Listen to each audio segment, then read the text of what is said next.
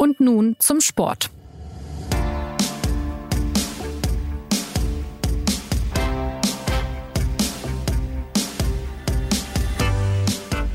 Herzlich willkommen zur neuen Folge des SZ Sport Podcasts. Nun darf die Fußball-Bundesliga also tatsächlich wieder starten. Am 16. Mai beginnt die Wiederaufnahme des Spielbetriebs mit dem Revierderby zwischen Dortmund und Schalke. Endlich, denken viele Fans jetzt. Aber das Thema ist kompliziert und wird noch immer kontrovers diskutiert. Nicht nur in der Gesellschaft, sondern auch in der Fußballbranche selbst. Manchen Spieler fühlt sich gar wie eine Marionette behandelt. Und nachdem erst beim ersten FC Köln Spieler positiv auf das Coronavirus getestet worden sind, muss nun das ganze Team von Dynamo Dresden in Quarantäne. Der Spielplan verschiebt sich noch bevor die zweite Liga wirklich losgegangen ist. Kann das alles also überhaupt gut gehen? Diese und mehr Fragen beschäftigen auch die Sportredaktion der Süddeutschen Zeitung sehr, weshalb es heute wieder ein Gespräch unter SZ-Experten gibt. Mein Name ist Anna Dreher und ich begrüße heute von Homeoffice zu Homeoffice Claudio Cartunio und Martin Schneider. Ja, die Idealvorstellung des deutschen Profifußballs eines Neustarts ohne Probleme hat nicht sonderlich lange gehalten. Erst die Positivfälle beim ersten FC Köln und nun noch die bei Dynamo Dresden. Die Profiklubs sind im Teamtraining gewesen, also hat das zuständige Gesundheitsamt den Kader bzw. das Team von Dynamo Dresden für zwei Wochen in Quarantäne geschickt. Zwei Zweitligaspiele müssen abgesetzt werden und schon kommen wieder verstärkt Fragen nach der Wirksamkeit des Hygienekonzepts der deutschen Fußballliga und auch der Wettbewerbsverzerrung auf. Claudio, wie bewertest du denn diese neue Situation? Werden die Fortsetzungspläne dadurch tatsächlich massiv auf die Probe gestellt? Man kann ja auch genauso gut sagen, es sind nur zwei von sehr vielen Spielen betroffen, wie es zum Beispiel verständlicherweise DFL-Chef Christian Seifert bewertet hat. Genau, also Christian Seifert hat gesagt, es betrifft jetzt erstmal zwei von über 80 Spielen. Insofern, ähm, warum soll man die 79 oder wie viel dann übrig bleiben, ähm, deshalb in Frage stellen? Ich glaube, wenn es jetzt so bleibt, ähm, dann kann man das so sehen, aber es ist natürlich, es, äh, es, es, es zeigt den Weg, ähm, welche Gefahr einfach in dieser, in der, in der ganzen Situation ähm, steckt und wie fragil dieses, dieses Konstrukt ist. Also ich glaube, es ist wichtig nochmal zu verstehen, wo der Unterschied liegt zwischen dem Fall Köln und dem Fall Dresden jetzt. Ja, bei Köln sind die Fälle ja aufgetreten, bevor wieder offiziell ins Teamtraining eingestiegen wurde. Insofern hat das äh, zuständige Gesundheitsamt gesagt, äh, dann reicht es, wenn die ähm, betroffenen Infizierten in Quarantäne gehen. Ja. In Dresden ähm, war eben das äh, Vollkontakttraining, äh, das Mannschaftstraining wieder schon wieder voll im Gange. Und insofern hat das dortige Gesundheitsamt gesagt, äh, dann müssen alle in Quarantäne. Und ich glaube, man kann sich jetzt vorstellen, wenn jetzt nicht nur Teamtraining ist, Vollkontakttraining, sondern es finden auch die Spiele statt. Und dann sollten weitere Fälle auftreten. Und dann sind wir ja jetzt wieder ähm, in der Situation, dass das dann die Behörden vor Ort entscheiden, ähm, dann ist das ähm, sehr, sehr schwer absehbar, ähm, wie das dann entschieden wird und wird sicher zu öffentlichen Debatten führen. Wir können das ja so in zwei Phasen unterteilen, dieser ganze Prozess. Die erste Phase, äh, da ging es ja der DFL hauptsächlich darum, äh, die Politik von ihrem äh, mittlerweile sehr viel zitierten Konzept zu überzeugen. Und da ging es eben darum, dass das theoretisch in sich schlüssig ist. Und jetzt treten wir halt so langsam in eine Phase über, wo dieses theoretische Konzept sich an der Praxis bewähren muss. Und da äh, sieht man dann halt ähm, entweder am Video von äh, Salomon Kalou oder eben jetzt ähm, bei Dresden, wie Claudio gerade gesagt hat, ähm, wie anfällig das dann doch ist, weil diese Situation in Dresden, das, das Konzept sieht ja vor, das Risiko genau dieser Situation zu minimieren. Also, dass man, wenn möglichst keine positiven Fälle im Mannschaft, vor allem im Mannschaftstraining hat. Jetzt hat das halt in Dresden nicht funktioniert. Und die Frage ist halt, wie wahrscheinlich ist es, dass es auch an anderer Stelle nicht funktioniert. Und ja, Christian Seifert hat recht, er kann sich im Moment noch auf die Position berufen. Es sind nur zwei oder vielleicht sogar auch drei von, von 81 Spielen, weil ähm, jetzt hat die Stadt Dresden aktuell gerade gesagt, dass die Mannschaft auch zwei Wochen in Quarantäne bleiben muss. Ja. Und ähm, das dritte Spiel wäre dann, glaube ich, unmittelbar nach wirklich nachdem die Spieler dann quasi ihre Häuser wieder verlassen haben. Ähm, aber das Ganze wird natürlich ähm, schwieriger, je mehr Mannschaften es betrifft. Du hast gerade den Fall des Hertha BSC-Spielers Kalu angesprochen, der ein Video veröffentlicht hatte. Das zeigt, wie er munter durch die Kabinengänge schlendert, Teammitgliedern die Hand schüttelt und einfach das macht, was er nicht tun sollte in dieser Ausnahmesituation. und damit äh, ja die DFL im Prinzip bloßgestellt hat, weil es zeigt, wie erfolgreich dieses Hygienekonzept am Ende ist, hängt von der Umsetzung durch die Protagonisten ab. Hat das die Liga und ihr Konzept nicht viel stärker erschüttert, als es die Positivfälle von Köln und Dresden tun, weil die ja letztendlich zeigen, wir haben ein halbwegs dichtes Netz gewebt?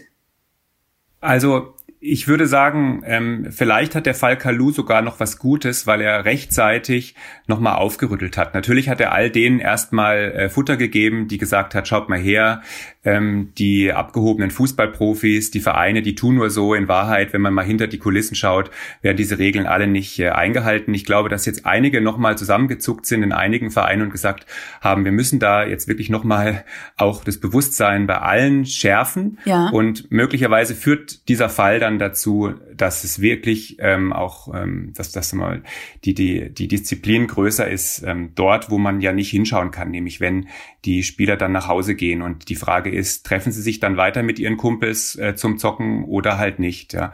Das ist ja der Bereich, den niemand so richtig mit einem Hygienekonzept zentral beeinflussen kann. Also in, in, insofern glaube ich, äh, es steckte eine gewisse Gefahr in diesem Fall Kalu, die ist aber jetzt eigentlich abgewendet, weil äh, die Politik sich davon nicht hat verunsichern lassen und die Entscheidung, dass man, dass der Liga jetzt erstmal erlaubt, ist gefallen. Und insofern, glaube ich, kann man da jetzt eigentlich den Haken dran machen. Ähm, die Gefahr, die in diesem Fall Dynamo Dresden steckt, ist ja, dass eine ganz zentrale Passage dieses Konzepts ähm, von Anfang an als diejenige identifiziert wurde, an der alles hängt am Ende. Ja, da steht ja. wahnsinnig viel drin, äh, von wegen, wenn ich ein, äh, wenn ich ein Stofftaschentuch verwende, ähm, was ja, glaube ich, heute wirklich niemand mehr tut. Bei wie viel Grad muss ich das waschen? Ja, das ist natürlich super, dass man sich darüber Gedanken gemacht hat. Das löst aber natürlich die zentrale bei 60 Grad. Ja, genau. Sollten wir als klein, kleiner Service-Hinweis bei 60 Grad. Genau. Und ähm, die, aber die zentrale Frage ist ja, was passiert bei einem Positivtest ähm, im Spielbetrieb? Ähm, und da gibt es ja klare Vorgaben auch des Robert Koch Instituts. Es wird dann ermittelt, wer sind die Kontaktpersonen und sind das Kontaktpersonen Kategorie 1 oder 2. Und wenn es Kategorie 1 ist, dann müssen die auch in Quarantäne gehen. Das heißt zum Beispiel die Familie oder ähm, jeder, der im, in einem Meeting oder so, wie auch immer, äh, oder im Bus oder in öffentlichen Verkehrsmitteln äh, ungefähr 15 Minuten oder länger direkten Sprechkontakt hatte. Und dann gibt's die Kategorie 2, wo man sagt, die sind sich zwar begegnet an der Supermarktkasse oder wo auch immer, aber da gehen wir davon aus, dass die Dauer des Kontakts nicht ausgereicht hat, um eine Infektion stattfinden zu lassen. Da hat die Liga eben definiert mit ihren, mit ihren Medizinern, wir sagen, wenn sich zwei Fußballer im Laufduell oder in einem, im Zweikampf oder in der Mauer oder sowas begegnen, dann ist es Kategorie 2, weil die begegnen sich da ja nur sehr, sehr kurz. Ja, und das ist der Knackpunkt, wo man gucken muss, gehen die Gesundheitsämter, die 36 Gesundheitsämter, die über diese 36 Profivereine entscheiden müssen, gehen die diese Definition eigentlich mit? Und ähm, finden die das sinnvoll, dass man sagt, okay, wir fahren jetzt mit zwei oder drei Bussen zum Training, lassen die Plätze frei, ziehen Masken auf und wenn wir dann trainieren oder wenn wir spielen, ähm, dann finden zwar Kontakte statt, aber nur ja nur ganz kurz und flüchtig. Ja, und da muss man sagen, das erste Gesundheitsamt in Dresden ist dieser Definition jetzt eben nicht gefolgt. Ja. Und äh, da muss man jetzt tatsächlich hoffen aus Sicht der Liga, dass ähm, entweder alle anderen Gesundheitsämter in vergleichbaren Fällen das anders sehen. Dafür spricht jetzt relativ wenig. Ähm, oder man muss wirklich hoffen, dass man durch diese ähm, durch diese Testreihen, die man jetzt gemacht hat, wirklich ähm, die Leute rausgefischt hat und dass jetzt die Quarantänemaßnahmen, das Quarantänetraining funktioniert und dazu führt, dass es diese Positivfälle einfach nicht in so großer Zahl gibt, dass die Gesundheitsämter überhaupt in die Situation kommen, das zu entscheiden. Das ist, glaube ich, der Knackpunkt. Mhm ist es äh, also deiner Meinung nach jetzt weniger ein, ein Anlass, das gesamte Hygienekonzept äh, in Frage zu stellen, sondern eher zu sagen, okay, hier und da äh, muss man eben noch nacharbeiten. Christian Seifert hat ja auch gesagt, für uns gerät jetzt nicht das Ziel in Frage, sondern lediglich die Pläne. Ich weiß gar nicht, wie man da nacharbeiten kann. Also ähm, das Hygienekonzept ist äh, meiner Meinung nach, soweit ich das als Nichtmediziner beurteilen kann, in all seinen Details total beeindruckend. Aber ähm, diese ganzen Details helfen höchstens, um die Infektionswahrscheinlichkeit zu reduzieren. Aber der Knackpunkt, wie gesagt, ist der, was passiert, wenn nach einem Spiel zum Beispiel Positivtests auftreten. ähm, vielleicht auch wirklich ja nur bei einem oder bei zwei, ähm, müssen dann alle in Quarantäne oder, wie es in dem Konzept dargelegt wird, müssen dann nur diejenigen in Quarantäne, die tatsächlich ähm, infiziert sind. Und da, darum dreht es, äh, dreht es sich, ja. Und alle, äh, die anderen Seiten von diesen tollen 51 Seiten ähm, werden am Ende nicht ähm, darüber entscheiden, ob die Liga ähm, die Saison ins Ziel bringt. Es geht am Ende darum. Du hast äh, selbst, also ich glaube auch nicht, dass man dieses Konzept noch weiter nachschärfen äh, kann. Es liegt einfach in der Natur der Sache oder in der Natur äh, dieser Pandemie oder dieses Virus, dass man Restunsicherheit hat. Und wenn man sich zum Beispiel halt entscheidet, ähm, Mannschaften nicht in Quarantäne einzukasanieren, ähm, sondern ihnen jetzt zum Beispiel auch anhand dieses Konzepts eben gestattet, nach Hause zu fahren zwischen den Spielen, dann geht, dann hast du immer ein, ein Restrisiko, dass sich jemand äh, infiziert. Dieses Hygienekonzept versucht, dieses Risiko in der Theorie zu minimieren. Ähm, keine Frage.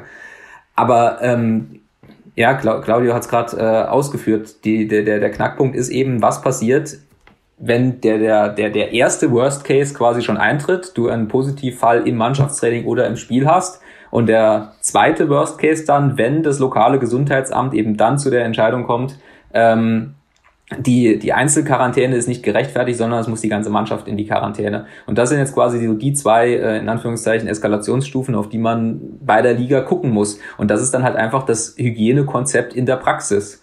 Und ich sehe, ich sehe nicht, wie man, wie man das noch weiter beeinflussen sollte.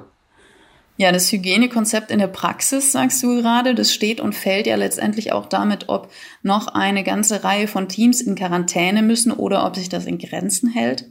Christian Seifert hat auch gesagt, es gibt sicher eine Schmerzgrenze, wie viele Mannschaften in Quarantäne sein können.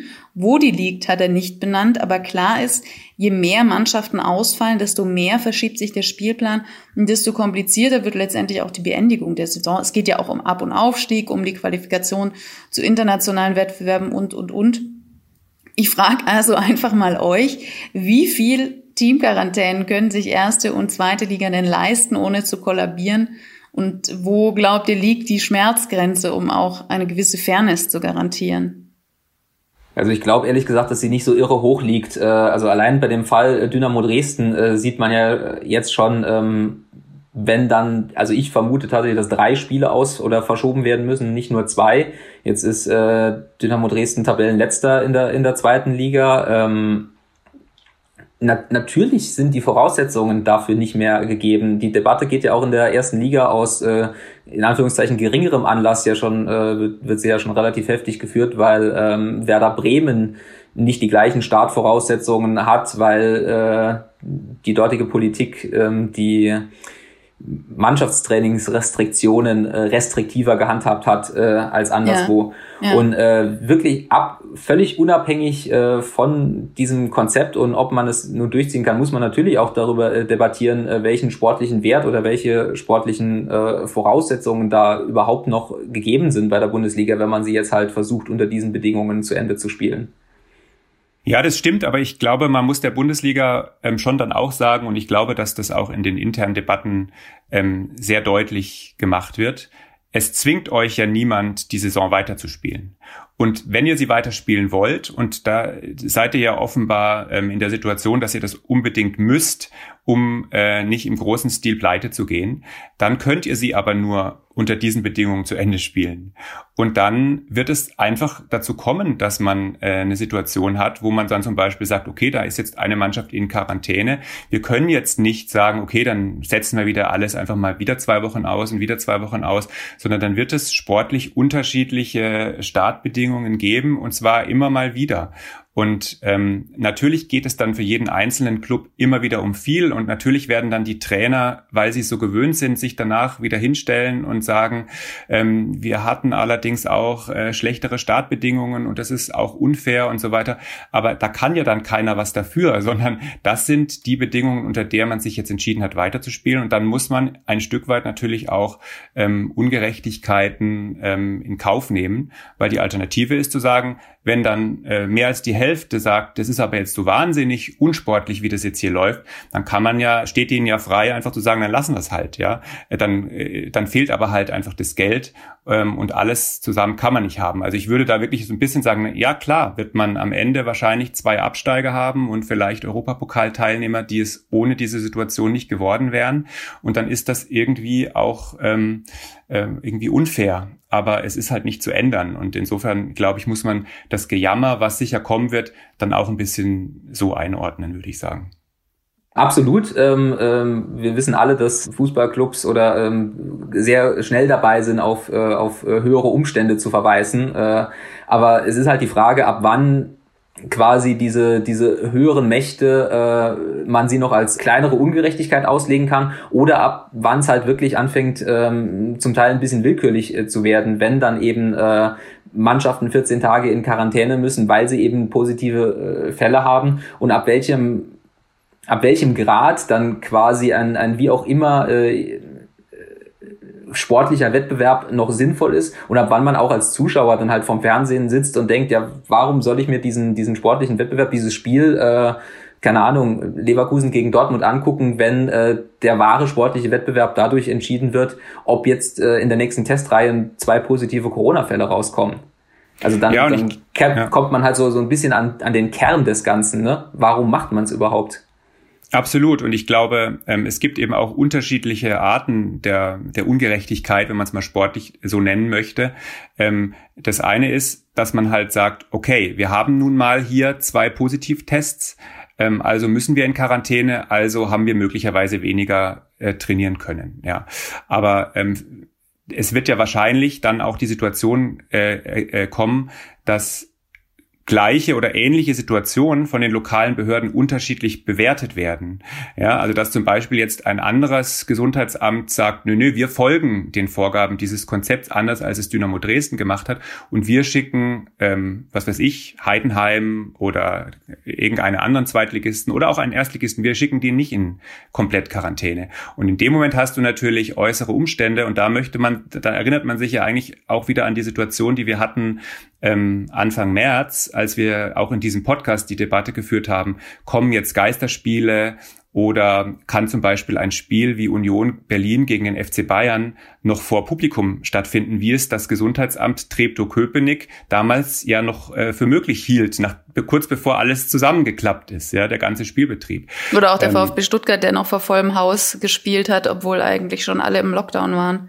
Absolut. Und da geht natürlich, da steigt jetzt natürlich auch äh, lokal der Druck auf diese Behörden wieder, dass man sagt, pass mal auf, ähm, ihr könnt jetzt aber zum Beispiel Werder Bremen oder irgendwann irgendwen nicht vor dem entscheidenden Spiel gegen den Abstiegskandidaten in, in Komplettquarantäne schicken und danach unmittelbar, wenn sie dann zwei Tage nachdem sie wieder trainieren dürfen, dieses Spiel ansetzen, während die anderen zwei Spiele gemacht haben. Ja, also da wird die Lokalpolitik überall, wo das der Fall ist, natürlich dann schon ähm, äh, darauf hinwirken, dass das möglicherweise nicht passiert. Und das ist jetzt die große Unsicherheit, ähm, die auch daraus, sich daraus ergeben hat, dass eben an diesem berühmten 6. Mai, an dem ähm, die Runde von der Bundeskanzlerin und den Ministerpräsidenten ähm, ja unter anderem eben entschieden hat, okay, es kann weitergehen mit der Bundesliga. Da haben die ja unter anderem eben auch entschieden, dass diese ganzen Kompetenzen jetzt wieder auf die äh, Länder und auf die regionale Ebene zurückgespielt wird. Und das ist, glaube ich, etwas, womit die Bundesliga so vielleicht nicht gerechnet hat, sondern die hatten schon die Hoffnung, dass man sagt, wenn das einmal von der Politik so anerkannt wird, dieses Hygienekonzept, dann können wir eigentlich davon ausgehen, dass das, dass das funktioniert mit dieser ähm, Kontaktperson Kategorie 2, obwohl man einen Zweikampf miteinander gemacht hat. Aber nur um vielleicht ein Beispiel nochmal zu nennen, wie, wie fragwürdig und diskussionswürdig das ist. Ähm, als es die ersten Fälle in, in Deutschland waren ja ähm, bei diesem Autozulieferer Webasto ähm, in, in München. Ne? Und da hat man noch sehr genau nachvollziehen können, wie hat sich eigentlich wer an wem angesteckt. Und in einem Fall haben sie nachgewiesen, der einzige Kontakt, den jemand hatte, war in der Kantine da saßen zwei Personen Rücken an Rücken und der eine hat sich äh, umgedreht und gesagt, kann ich von dir bitte mal den Pfeffer haben? Und das hat gereicht für eine Ansteckung. Ja, keine 15 Minuten miteinander reden. Wahrscheinlich das Wort Pfeffer, ne? da wird relativ viel Aerosol ausgestoßen. Das hat gereicht. Ja, und da kann man sich natürlich vorstellen, äh, solche Dinge äh, oder ähnliche Dinge äh, sagt man sich in der Freistoßmauer halt auch. Ja, und ähm, insofern war, wir, wir drehen uns da ein bisschen im Kreis, war dieser Punkt, ähm, dass man dann nur den jeweils Infizierten und niemanden sonst in Quarantäne schickt, wie gesagt, schwierig. Und jetzt wird er halt regional entschieden und daraus wird sich sicher das eine oder andere an Debatte ergeben, auch gerade was sportlichen Wert und sportliche Gerechtigkeit angeht. Kritik kommt ja nicht nur aus der Gesellschaft, sondern eben auch aus der Branche selbst. Trainer und Mediziner äußern Bedenken angesichts von langfristigen Folgen, mit denen zu rechnen sein muss, also langfristigen gesundheitlichen Folgen. Ähm, es gibt Spieler, die sich kritisch äußern. Neben Subotic äh, zum Beispiel hat angeprangert, dass die Spieler gar keinen Einfluss auf die Entscheidungsfindung hatten. Und Sören Bertram vom ersten FC Magdeburg hat gesagt, ich habe Angst davor, mich bei einem Spiel anzustecken. Wir sind alle im Kopf nicht frei, weil wir nach einer Infektion für den Rest unseres Lebens Lungenprobleme haben könnten. Und er sagt auch, die Spieler seien überhaupt nicht einbezogen worden. Wir sind nur Marionetten. Also ich glaube, das äh, Gesundheitsrisiko der Spieler muss man halt in äh, quasi zwei äh, Kategorien einteilen. Einmal halt das äh, Risiko, was passiert, wenn ich äh, mit einer unerkannten Covid-19-Infektion ähm, Sport mache. Ähm, oder was passiert, wenn ich mich äh, durch das zusätzliche Risiko in der Bundesliga damit äh, infiziere, wo man auch da wieder drüber debattieren kann, wie hoch das, ob es jetzt auf einem Fußballfeld wirklich ein höheres Risiko ist als äh, im, im, im Alltag. Ähm, da ist es halt so, dass man einfach nicht weiß, welche Langzeitfolgen das hat. Es gibt äh, eine mittlerweile viel zitierte Studie an der Uni Innsbruck, die sich mit Tauchern beschäftigt hat, wo es Hinweise darauf gibt, dass die Langzeitschäden eher gravierender sind.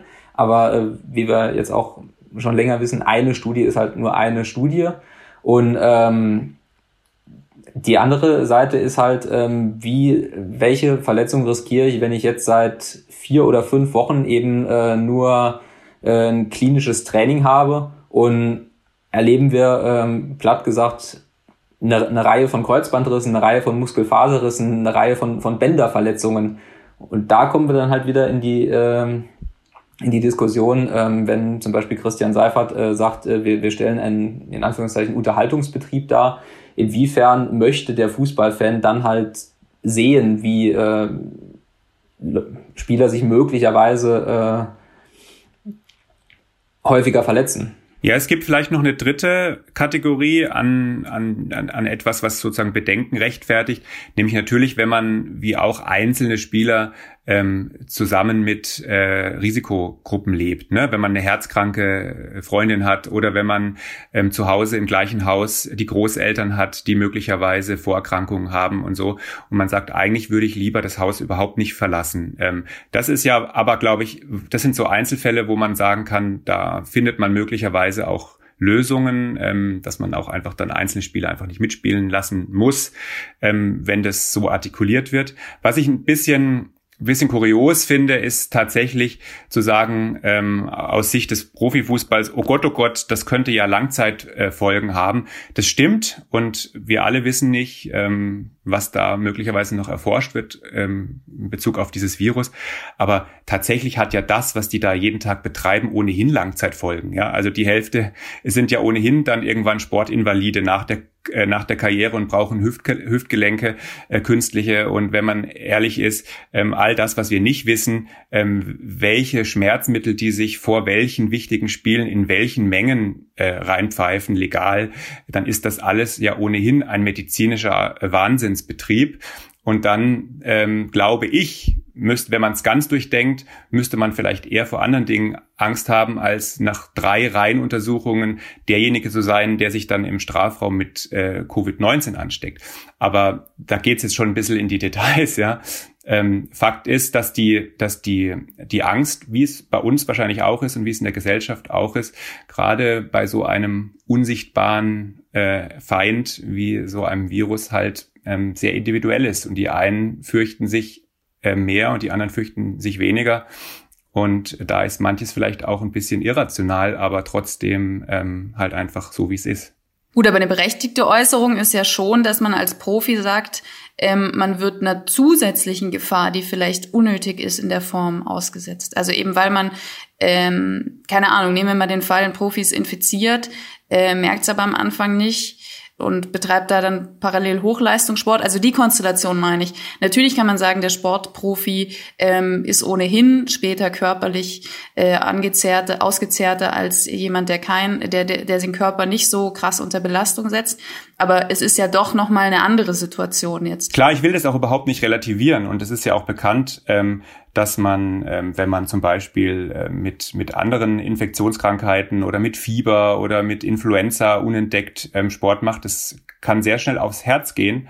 Ähm, und das ist ja auch im Sport schon passiert. Und das ist mit Sicherheit, sagen wir mal jetzt, ein zusätzlicher Erreger, der da im Umlauf ist und der die Wahrscheinlichkeit möglicherweise erhöht. Tatsächlich ähm, ist natürlich die medizinische Erwach äh, Überwachung ähm, äh, so gut, dass die Wahrscheinlichkeit ist, dass ich mit Covid-19 joggen gehe, wahrscheinlich um ein Vielfaches höher ist als die Wahrscheinlichkeit, dass irgendjemand unentdeckt mit Covid-19 ähm, Bundesliga-Fußball spielt. Aber klar, die, äh, die Gefahr existiert und, ähm, und äh, damit muss man umgehen und da muss man im Zweifel vielleicht auch sagen, ich möchte mich der nicht aussetzen. Klar.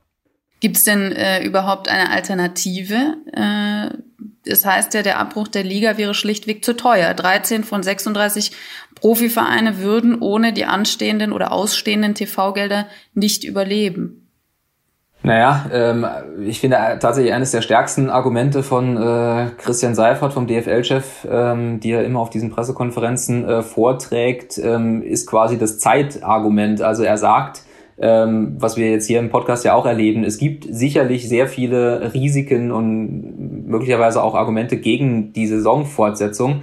Christian Seifert sagt aber meiner Meinung nach, äh, gerechtfertigterweise, diese Argumente gelten vermutlich auch noch eine ganze Zeit mutmaßlich bis ein Impfstoff gefunden ist. Und ähm, wenn man eben jetzt mit der Bundesliga nicht, äh, nicht weitermacht ähm, unter diesen Voraussetzungen, dann werden diese Voraussetzungen vermutlich auch im September, Oktober und im November gelten. Und äh, auch wenn man es jetzt schafft, quasi ein paar äh, Bundesliga-Vereine ähm, über die letzte ausbleibende TV-Tranche zu retten, dann muss man sich auch wiederum die Frage stellen, wie organisiert man äh, eine möglicherweise zukünftige Bundesliga-Saison? Kann man die dann überhaupt äh, organisieren? Und ähm, das ist so, so ein Punkt, der, weil wir alle, alle damit beschäftigt sind, in dieser sehr schnelllebigen Zeit immer der Aktualität, äh, die, der Aktualität gerecht zu werden, aber auch ein Punkt, den man beachten sollte, finde ich. Ja, finde ich auch ganz wichtig und ich mir geht es jetzt zum Beispiel auch so, dass ähm, also die Bundesliga hat ja im Grunde in dem Moment, als der Betrieb eingestellt wurde, schon gesagt, ähm, sozusagen den, den Grundstein gelegt und das als ewiges Mantra wiederholt. Ohne Geisterspiele, in, äh, so bald wie möglich wird es die Bundesliga so, wie wir sie kennen, äh, nicht mehr geben. Ja, der, einer der beliebtesten Sprüche bei Twitter ist ja inzwischen, yeah, das wäre doch super, ne? Ähm, dann hätten wir eine andere Bundesliga und genau eine vielleicht, die wieder mehr dem entspricht, wie wir uns den Fußball mal vorgestellt haben und gewünscht haben. Aber das ist natürlich auch ein bisschen wohlfeil, weil wenn das, wenn das dann dazu führt, dass es dann Clubs wie Schalke oder Bremen oder Mainz nicht mehr gibt, dann kommt dann schon auch bei einigen, die das erstmal auf so einer äh, auf so einer Humorebene ähm, irgendwie ähm, denkbaren Weg finden, finden das dann vielleicht auch nicht mehr so gut, ja. Aber mir ging es auch so, dass ich am Anfang, als ich das immer wieder gehört habe und immer wieder gehört habe und gleichzeitig hat man diese Bilder aus Italien oder New York gesehen und äh, man durfte ohne Grund das Haus nicht verlassen und äh, die Debatten waren eigentlich wirklich ganz woanders, nämlich wo kriegen wir eigentlich wie viele Millionen Schutzmasken fürs medizinische Personal her und so. Da fand ich das auch surreal und anmaßend, die Vorstellung, jetzt über die Freigabe oder den Wiederanpfiff des Fußballs zu sprechen. Ja. Äh, ich glaube, das hat aber, es war natürlich sehr, sehr schlau, ähm, diese Debatte trotzdem schon mal anzustoßen und die Leute daran auch zu gewöhnen und sich daran so ein bisschen abarbeiten zu lassen und das Konzept einfach hinzulegen für die, die Situation, in der wir halt einfach jetzt sind und für die politischen Rahmenbedingungen und für die gesellschaftliche Stimmung, in der wir jetzt sind und wo man halt einfach sagt, ähm, wie Martin gesagt hat, ähm, die, die Situation wird sich jetzt über Monate nicht ändern. Also muss man wirtschaftliche Tätigkeit erlauben, dort, wo Hygieneregeln und Abstandsregeln gewahrt werden können. Und jeder soll da sein Konzept versuchen und, ähm, und versuchen, dass es funktioniert. Äh, und äh, ob es jetzt Friseure sind oder Hotels oder eben äh, Menschen, die beruflich äh, Fußball spielen. Ja. Und ähm, wahrscheinlich ist es aber halt leichter am Ende in einem Hotel ein Abstandskonzept durchzuhalten als im Strafraum. Das ist, da sind wir wieder bei dem Knackpunkt dieses Hygienekonzepts. Aber ähm, dass man, glaube ich, jetzt eine Akzeptanz hat grundsätzlich ähm, für diesen Wiederanpfiff. Das ist schon so, wobei, und das muss, glaube ich, dem Fußball schon auch ein bisschen zu denken geben, ja, die äh, eine, eine, eine ähm, repräsentative Umfrage aus der letzten Woche durchaus wenn man eine Mehrheit an Menschen der Bevölkerung äh, aufgedeckt hat, die sagen, sie sind eigentlich dagegen und nur so gut 30 Prozent ähm, waren dafür. Das hat sich natürlich der Fußball ein Stück weit auch selber zuzuschreiben, äh, dadurch, dass er natürlich durch den einen oder anderen Exzess ähm, und, und die ganzen finanziellen aus dem Ruder gelaufenen Dinge, ähm, über die wir ja auch oft berichten, ähm, natürlich auch Vertrauen verspielt hat in den letzten Jahren. Ja, im Ausland fielen die Entscheidungen anders aus als in Deutschland. In England, Spanien und Italien pausieren die Ligen auf unbestimmte Zeit. Frankreich hat die Saison abgebrochen und in den Niederlanden ziehen jetzt Vereine vor Gericht, weil der Fußballverband entschieden hat, dass es keinen Aufsteiger in die erstklassige Eredivise geben soll und dort auch keinen Absteiger. Und überhaupt steht der Betrieb ja in so gut wie allen Sportarten weltweit still. Die Bundesliga sticht da also deutlich heraus als leuchtendes oder als Negativbeispiel? Naja, zumindest ähm, schauen alle auf die Bundesliga. Das ist äh, definitiv so. Das hat der, der Kollege Javier Cáceres, der für uns ja unter anderem auch die spanischen und italienischen Sport, äh, Fußballzeitungen regelmäßig äh, studiert, er hat es auch kürzlich mal, ähm, mal aufgeschrieben, äh, dass da jetzt wirklich ähm, in den letzten Wochen sehr ausführlich auch über die Motivationslage von Menschen ähm, gesprochen oder geschrieben wurde, die sonst nicht in der Gazzetta dello Sport äh, vorkommen, wie Markus Söder und Armin Laschet und über die Frage, wer sich mit welchen welche Entscheidung in Bezug auf den Fußball möglicherweise als Kanzlerkandidat wie in Stellung bringt. Also das wird jetzt alles in der Gazzetta äh, verhandelt, ähm, weil alle wissen wollen, wie geht's äh, in, in Deutschland weiter. Ähm, und vor allem die Spanier ähm, haben schon auch gesagt, dass sie das ähm, so ähnlich machen wollen. Die sind natürlich auch äh, so von der von der Pandemie äh, sehr viel schwerer getroffen und deshalb äh, geht es da nicht so schnell. Die haben jetzt auch angefangen zu testen, haben auch ähm, mehrere ähm, infizierte Spieler wieder aufgedeckt und hoffen irgendwie, dass sie im Juni vielleicht loslegen können. Da wird es aber dann schon wirklich sehr sehr eng, ähm, wenn man den 30. den 30. Juni als Stichtag, wo dann auch die Verträge auslaufen, kann man dann eigentlich fast nicht mehr schaffen. Ja. Ähm, in Italien ist es allerdings eher so, auch vor dem Hintergrund, was da an, an Pandemiefolgen natürlich viel, viel gravierender ist als bei uns, dass da die Politiker sagen, vielleicht machen wir es so, wie es in Frankreich ähm, gemacht wurde, wo ja eigentlich nicht die, die Liga gesagt hat, wir hören auf, sondern wo die Politik verfügt hat, dass die Liga einfach aufhören muss ähm, und wo sich dann die Fußballvertreter erstmal einen Tag ähm, sehr verdutzt schütteln mussten und dann gesagt haben, okay, wenn wir nicht mehr dürfen, dann erklären wir Paris Saint-Germain zum Meister und ähm, schauen, wie wir damit jetzt umgehen können. Da muss man aber natürlich auch vielleicht wissen, ähm, in Frankreich hat jetzt die Ligue 1 nicht so den Stellenwert, den die Bundesliga als Nationalheiligtum in Deutschland hat, auch nicht mit so viel politischer Fürsprache. Da ist es wahrscheinlich eher die Tour de France, wo die Politiker sagen, die müssen wir in jedem Fall irgendwie möglich machen. In Deutschland ist es eher die Bundesliga. Ja, in England schaut man auch sehr genau, wie die Deutschen das machen. Also aus Sicht der Ligen ist es sicher die Hoffnung da, dass es eher leuchtendes Beispiel ist ähm, und dass man die eigene Politik dahin kriegt, ähm, Ähnliches zu erlauben, weil man ja sieht, dass es in Deutschland funktionieren kann. Wobei der Solange Beweis, es dass es in ne? Deutschland, ne? genau, der Beweis ja steht halt jetzt noch aus. Genau, es, es kann genauso gut jetzt in den nächsten Tagen und Wochen vor allem die Unmöglichkeit deutlich werden, so einen Spielbetrieb zu Ende zu führen. Und dann muss am Ende ähm, wahrscheinlich auch die UEFA und die FIFA und so, die müssen dann sagen, wie geht man mit dieser Situation jetzt um.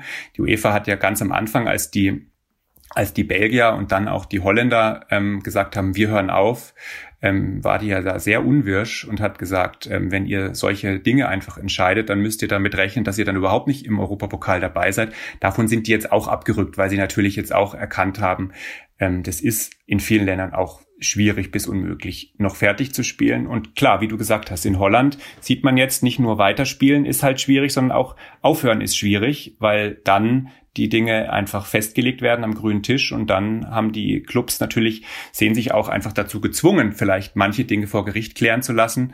Ähm, und das ist eben jetzt da so, dass zwei, die ersten beiden der zweiten Liga gegen die Entscheidung, dass sie nicht aufsteigen sollen, jetzt vor Gericht ziehen. Und das ist dann möglicherweise genauso langwierig und schwierig und schwer zu entwirren, wie es äh, der, der sportliche Betrieb der äh, sein kann, den die Bundesliga jetzt plant.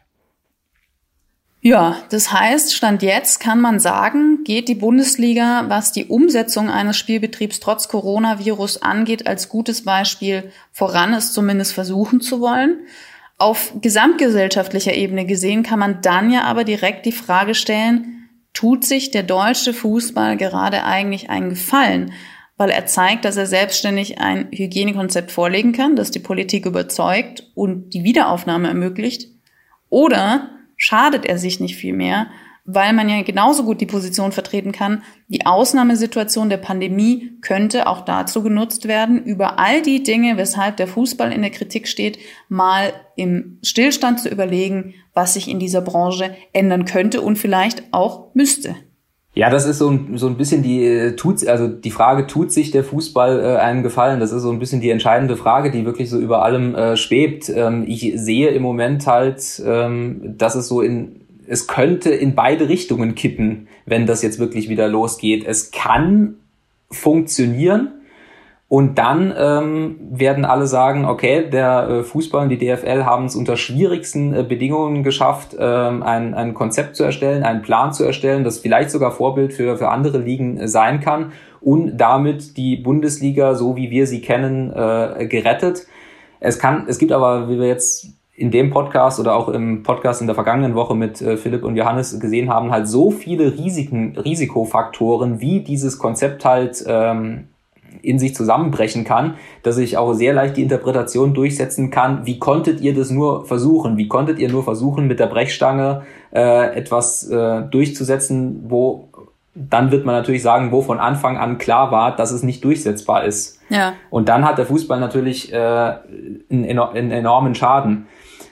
Aber wie gesagt, man muss halt man muss halt sehen, wenn das jetzt nicht funktioniert, wobei ähm, man auch vielleicht noch erwähnen sollte, dass äh, in dieser Saison eben vor allem dieser Stichtag 30.06. noch dazu kommt, was dem ganzen Konstrukt einen gewissen Zeitdruck gibt, den man für eine mögliche neue Saison zumindest in dem Fall nicht hätte.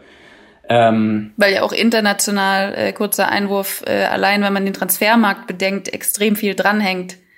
Ja, es geht halt um die Vertragslaufzeiten. Also die ganzen oder sehr viele Verträge enden eben mit dem 30.06. Äh, jetzt hat die FIFA schon gesagt, man sollte versuchen, die äh, Verträge saisonhalber äh, zu verlängern, aber die FIFA hat das schlicht und ergreifend nicht zu entscheiden, sondern es sind halt ganz normale Arbeitsverträge.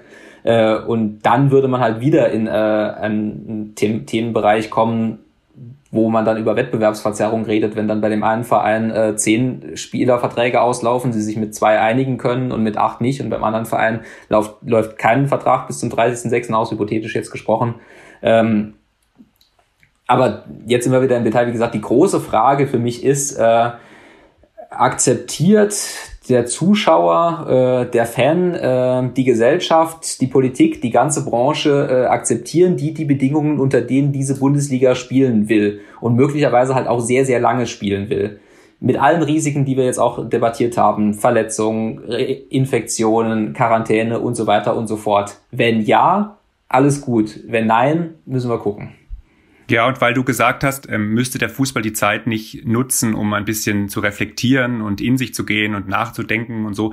Das ist natürlich, ähm, das ist eigentlich irgendwie in diesem äh, schnelllebigen Betrieb erstmal nicht angelegt und dann muss man ihm zumindest zugute halten, dass er das ja jetzt ähm, vorhat oder zumindest erklärt, dass er das vorhat. Also wenn man sich Christian Seifert, den äh, Liga-Geschäftsführer, äh, wenn man dem zugehört hat in den letzten Wochen, dann war ja da durchaus zwar Selbstbewusstsein zu spüren, führen, aber natürlich auch so eine Form von zur Schau gestellter Demut, ja, und dass man gesagt hat, wir haben jetzt übrigens einen Solidarfonds der Champions League Teilnehmer, die haben 20 Millionen zur Verfügung gestellt für andere, die möglicherweise in, in Not kommen. Oder dass das so Debatten wie bräuchte es nicht Gehaltsobergrenzen, zumindest für Berater, aber eigentlich auch für Spieler und so, dem will sich ja die Liga nicht verschließen und man will da eine Taskforce Zukunft gründen und darüber debattieren. Und das ist natürlich alles ein bisschen wohlfeil, weil ähm, es tut keinem weh, jetzt als Christian Seifert zu sagen, klar können wir uns Gehaltsobergrenzen vorstellen. Äh, Wenn es zum Schwur kommt, wird man sagen, das geht aber natürlich nur in Einklang mit EU-Recht und europaweit oder weltweit. Und damit ist es genauso vom Tisch, wie alle möglichen Dinge vom Tisch sind, ähm, über die man so diskutieren kann. Also, aber ich finde, ähm, in dem Rahmen, ähm, wie man das äh, als Vertreter dieser Branche tun kann, hat er ja, hat er das ja gut gemacht. Ja, ich meine, dass er dann am Ende immer trotzdem irgendwie wie so ein Banker äh, wirkt, der in der Finanzkrise sich hinstellt und sagt, oh, wir müssen jetzt diese Milliardenboni äh, überprüfen und ähm, und möglicherweise machen wir jetzt alles anders und äh, und äh, gründen jetzt eine Genossenschaftsbank und wenn dann die Kamera aus ist und die Finanzkrise vorbei, lachen sie sich kaputt. Das weiß ich gar nicht, ja. Aber ähm, ich glaube, auch das sind ja zumindest Äußerungen, an denen man dann ähm, die handelnden Personen vielleicht, wenn sich wieder ein bisschen Normalität eingestellt hat, auch nochmal messen kann und an die man sie gegebenenfalls erinnern muss. Wir sind also alle sehr gespannt, was an und nach diesem ersten Spielwochenende der Fußball-Bundesliga in der Corona-Krise passiert. Vielen Dank fürs Mitmachen, Claudio. Sehr gerne. Vielen Dank, Martin. Bitte, bitte. Und an Sie vielen Dank fürs Zuhören. Die nächste Folge gibt's nächsten Montag. Bis dahin eine schöne Woche. Machen Sie es gut.